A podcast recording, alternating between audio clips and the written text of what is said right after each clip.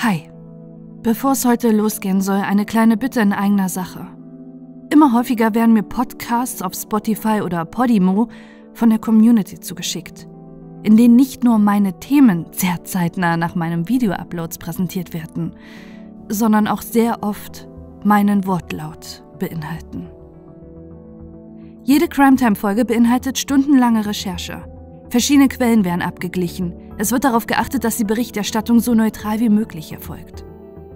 Abschreiben war noch nie cool. Auch nicht im Podcast-Game. Ich habe mich immer bemüht, als individuell wahrgenommen zu werden, meine Themen einzigartig zu präsentieren und vor allem auch sehr ausführlich und gründlich zu recherchieren. Und finde nun immer häufiger Kopien meiner Arbeit. So wie auch ich meine Quellen angebe, wünsche ich mir, dass ihr eben auch mich als Quelle angebt. Und vielleicht nicht alles von mir abschreibt. Danke.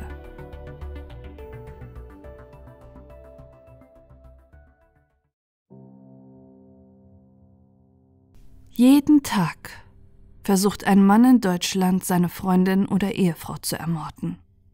Jeden dritten Tag wird eine Frau von ihrem Partner oder Ex-Freund getötet.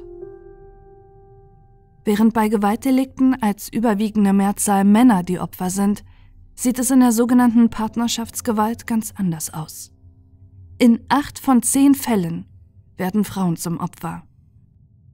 Oft haben sie bereits Gewalt in der Beziehung erlebt und wie hoch die Dunkelziffer ist, ist ungewiss. Obwohl die Statistiken erschreckende Zahlen über Femizide zeigen, werden diese in der öffentlichen Wahrnehmung bagatellisiert. Es ist die Rede von Beziehungsdramen, Liebestragödien und Familienschicksalen. Doch das entspricht nicht der Wahrheit.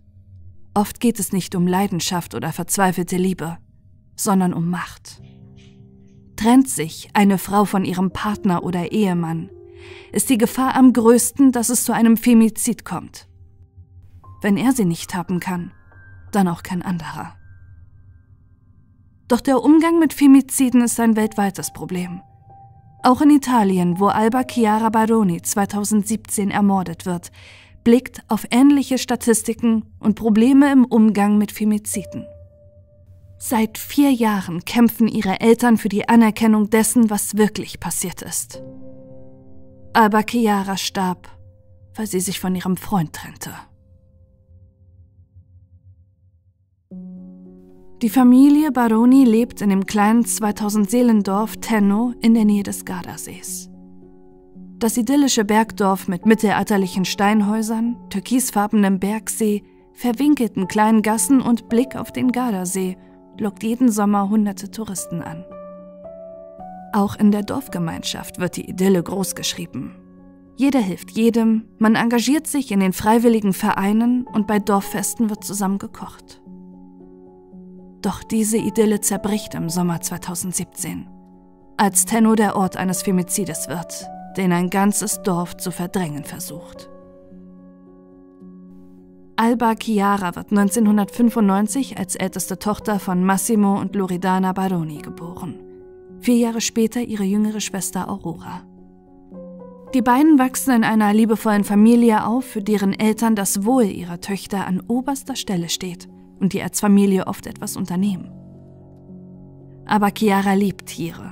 Jeden verletzten Vogel oder Straßenkatze nimmt sie mit nach Hause.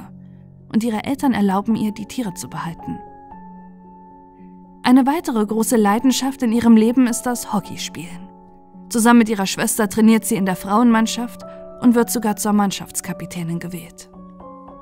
Als ihr Hockeyverein droht zu schließen, weil nicht genug Teilnehmerinnen gefunden werden, springt ihre Mutter kurzerhand selbst als Torwärtin ein, damit ihre Töchter weiter Hockey spielen können. Sie liebt Mangas, das Zeichnen und läuft gern mit einer selbstgepflückten Blume im Haar durch Tenno. Eine Freundin von ihr beschreibt sie als Freigeist. Mit 16 kommt Alba Chiara mit dem zwei Jahre älteren Matthias Danga zusammen, den sie bereits seit dem Kindergarten kennt. Die beiden sind von nun an unzertrennlich und alle in Tenno kennen die beiden nur zusammen. Für Loredana und Massimo Baroni ist der Freund ihrer Tochter über die Zeit wie ein eigener Sohn. Als bei Loredana im Dezember 2016 Brustkrebs festgestellt wird, kümmern sich die beiden um Alba Chiaras Mutter und besuchen sie regelmäßig im Krankenhaus. Mattia gilt im Dorf als zuverlässig und ist vor allem durch seinen Einsatz bei der Freiwilligen Feuerwehr bekannt, wo er den Nachwuchs trainiert. Genauso wie Alba Chiara spielt er Hockey, ist Schiedsrichter und unterstützt sie in ihren Spielen. Sein Leben verläuft geradlinig und dreht sich neben seiner Arbeit in einer Papierfabrik und der Feuerwehr vor allem um Alba Chiara. Viel über das wirklich Innere von Mattia ist in der Öffentlichkeit allerdings nicht bekannt. Seine engsten Vertrauten schweigen und sprechen nicht darüber, wie es so weit kommen konnte. Niemand in Tenno scheint geahnt zu haben, zu welcher Tat der 24-Jährige imstande ist. Auch die Familie Baroni nicht. Loredana sagt dazu in einem Interview, er wäre der perfekte Schwiegersohn gewesen. Bis zu dem Tag, an dem er meine Tochter umgebracht hat. Im März 2017 überrascht Alba Chiara ihre Eltern mit einer Nachricht. Mattia und sie haben sich getrennt. Der Grund ist öffentlich nicht bekannt, doch es ist keine Trennung mit einem endgültigen Schlussstrich. Tenno ist klein und Alba Chiara und ihr Ex-Freund sehen sich weiterhin oft. So auch am 31. Juli 2017. Die 22-Jährige und ihr Vater Massimo sitzen mittags auf einer Bank vor dem Haus der Familie Stanga und rauchen zusammen eine Zigarette. Aber Chiara arbeitet als Kellnerin in einem Vier-Sterne-Hotel am Gardasee. Eigentlich ist es ihr Traum, eine Ausbildung zur Schmuckdesignerin zu machen. Sie erzählt ihrem Vater an diesem Mittag vom Stress bei der Arbeit. Auch Mattia kommt zu ihnen nach draußen und redet wie gewohnt mit seiner Ex-Freundin und ihrem Vater, zu dessen Familie er sechs Jahre gehörte und immer noch ein Teil von ihnen ist. Aber Chiara und ihr Vater wissen nicht, dass Matthias Danga an diesem Vormittag in einem Waffengeschäft war und mit seinem Waffenschein eine Pistole gekauft hat. Sie wissen nicht, dass er so, wie es die Polizei später rekonstruiert, seine Tat mit großer Wahrscheinlichkeit von langer Hand geplant hat. Um 14.30 Uhr fährt Massimo Baroni los. Er holt seine Frau aus dem Krankenhaus ab.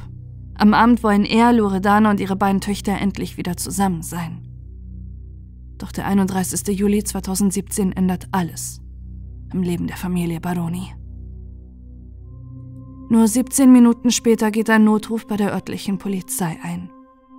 Ein Nachbar meldet Schüsse aus dem Haus der Familie Stanga. Eine andere Nachbarin hört diese auch und versucht sofort Mattia zu erreichen. Doch er geht nicht an sein Telefon. Während die Polizei ausrückt, bringt Massimo seine krebskranke Frau nach Hause. Sie ahnen nicht, welche grausame Tat sich nur unweit von ihrem Zuhause abgespielt hat. Loredana ist von der Behandlung müde und legt sich noch einmal schlafen, bevor Alba Chiara wie gewohnt von ihrer Arbeit zurückkommen soll. Gegen 16 Uhr kommt die jüngere Tochter Aurora aufgelöst zu ihrem Vater Massimo.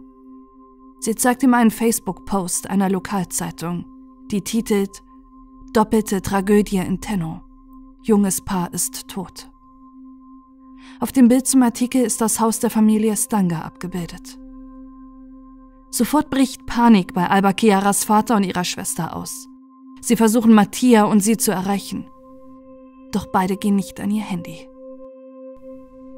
In jeder Minute, die vergeht, wird die Verzweiflung der beiden größer. Sie ahnen, dass mit dem Artikel Alba Chiara und Mattia gemeint sind. Doch was war passiert? Die beiden gehen zunächst von einem Unfall aus einer Tragödie, so wie es die Zeitung titelt. Weder Aurora noch Massimo denken dabei an einen Mord. Massimo Baroni sagt dazu in einem späteren Interview, ich bin innerlich einfach gestorben. Ich saß auf der Gartenbank und dachte die ganze Zeit an meine Frau, die schlief und noch nicht wusste, dass unser Kind tot war. Ich fragte mich, wie sage ich ihr das bloß? Erst Stunden später, nachdem Massimo seine Tochter das letzte Mal um 14.30 Uhr am 31. Juli 2017 gesehen hatte, klingelt es bei der Familie Baroni. Durch die Gegensprechanlage sehen sie, dass die Polizei vor ihrer Tür steht und ihre Ungewissheit wird zur grausamen Realität. Aber Chiara ist tot. Für Alba Chiara Baroni und Mattias Stanga kommt nach dem Notruf am Mittag des 31. Juli 2017 jede Hilfe zu spät. Die Polizei rekonstruiert, dass Mattia viermal auf seine Ex-Freundin geschossen hat. Dreimal auf ihren Körper. Einmal ein direkter Kopfschuss. Aber Chiara ist sofort tot. Danach richtet Mattia die Waffe auf sich selbst und tötet sich mit einem Kopfschuss. Als die beiden Leichen gefunden werden, hätte er immer noch die Pistole in seiner Hand. Was sich in den letzten Minuten von Alba Chiaras Leben abgespielt hat, weiß niemand. Fünf Tage nach dem Mord Selbstmord findet die Beerdigung von Matthias Stanga statt. Einen Tag später die von Alba Chiara Baroni. Bei beiden Trauerfeiern gehen die Familien Stanga und Baroni Hand in Hand hinter den weißen Särgen, die von Feuerwehrleuten in Uniform getragen werden durch Tenno. Die Anteilnahme im Dorf ist groß und die Lokalzeitungen schreiben, dass die beiden Familien in ihrer Trauer vereint sind. Nur kurz nach der Tat lassen die Eltern von Alba Chiara und Mattia einen Brief in der Zeitung abdrucken, in dem geschrieben steht, Heute sind Familie Baroni und Familie Stanga mit dem Pfarrer und dem Bürgermeister zusammengekommen, für eine Umarmung voller Liebe und um den großen Schmerz des Verlustes ihrer Kinder zu teilen, da beide geschätzt und geliebt waren. Dieser Brief soll vermeiden, dass der Fall instrumentalisiert und Unwahrheiten gestreut werden. Wir bitten außerdem darum, unseren Schmerz zu respektieren. Das, was sich wirklich am 31. Juli 2017 ereignet hat, begreifen Alba Chiaras Eltern erst Wochen und Monate später. Die Hockeymannschaft von Alba Chiara möchte ein Turnier zugunsten ihrer ermordeten Mannschaftskapitänin organisieren. Loredana Baroni hat dabei allerdings Bedenken und möchte auch Mattia gedenken. Doch es ist das erste Mal, dass jemand gegenüber der Familie Baroni ausspricht, was sie bislang verdrängt hatten. Alba Chiara wurde ermordet, weil sie sich getrennt hatte von ihrem eigenen Ex-Freund, der sich selbst den Konsequenzen entzogen hat.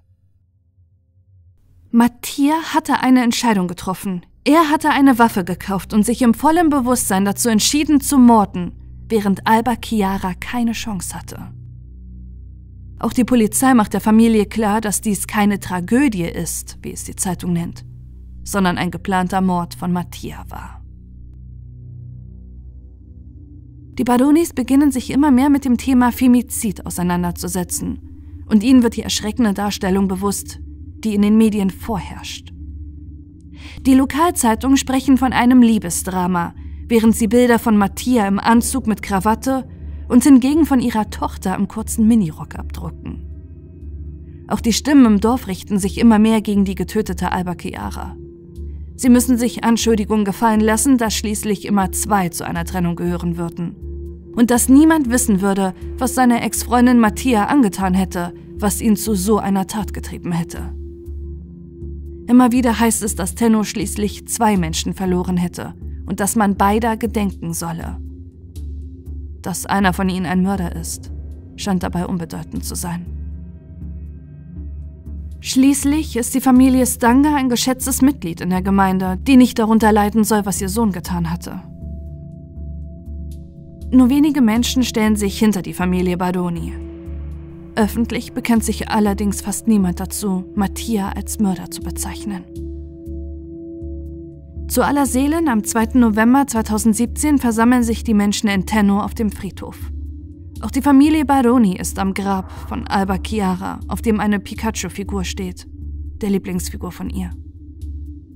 An diesem Tag gedenkt die Kirche aller Verstorbenen des Jahres.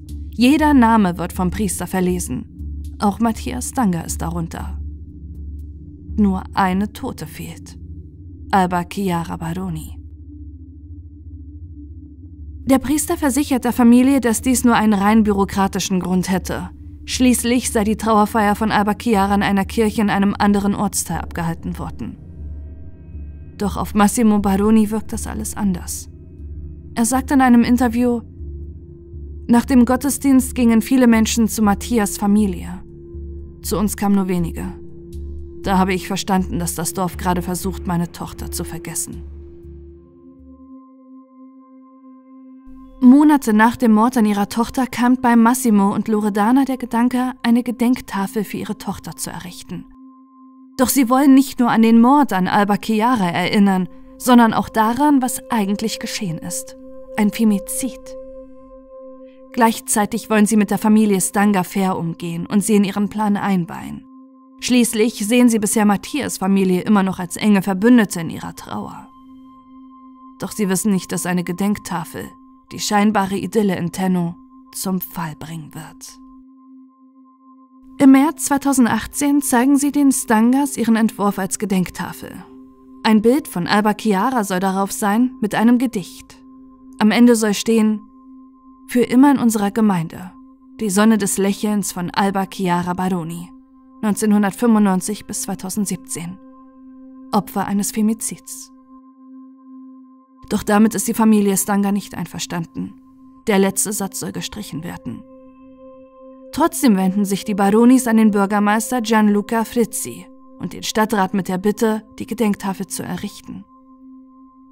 Nur wenige Tage später erhält die Gemeinde einen weiteren Brief, diesmal von den Eltern von Mattia, die darum bitten, lieber beiden zu gedenken.